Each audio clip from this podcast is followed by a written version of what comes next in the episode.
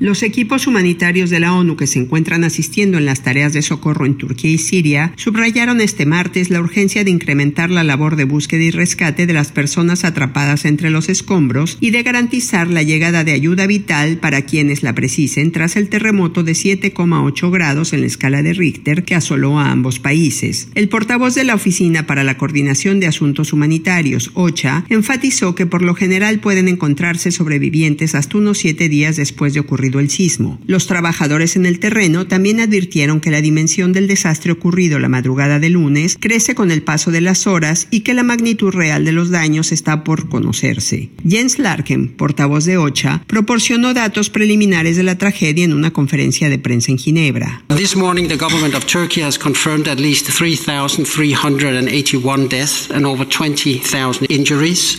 Almost 6,000 buildings have reportedly collapsed esta mañana el gobierno de Turquía confirmó que se han registrado al menos 3.381 muertes y más de 20.000 heridos, además de que casi 6.000 edificios se colapsaron en el país, dijo. En Siria, las autoridades sanitarias dan cuenta de 769 muertos y casi 1.500 heridos en Alepo, Latakia, Hama, Idlib y Tartus. El Fondo de las Naciones Unidas para la Infancia, UNICEF, afirmó que el siniestro llegó en el peor momento posible, puesto que ya había una situación de emergencia en el noroeste de Siria, donde 4 millones de personas reciben ayuda humanitaria. Explicó que ahora, además del brote de cólera, un invierno brutal y el conflicto en curso, las comunidades enfrentan las calamidades acarreadas por el terremoto. Los organismos de la ONU reportan que los daños materiales en las carreteras y la infraestructura pública, la grave situación económica y una escasez de combustible han dificultado el trabajo de los equipos de emergencia en Siria. En el mismo tenor,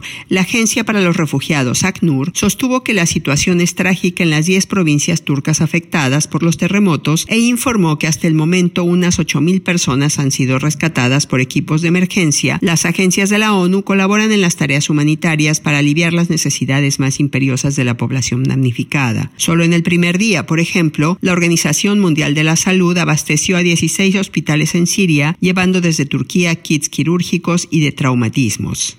Carla García, Naciones Unidas, Nueva York.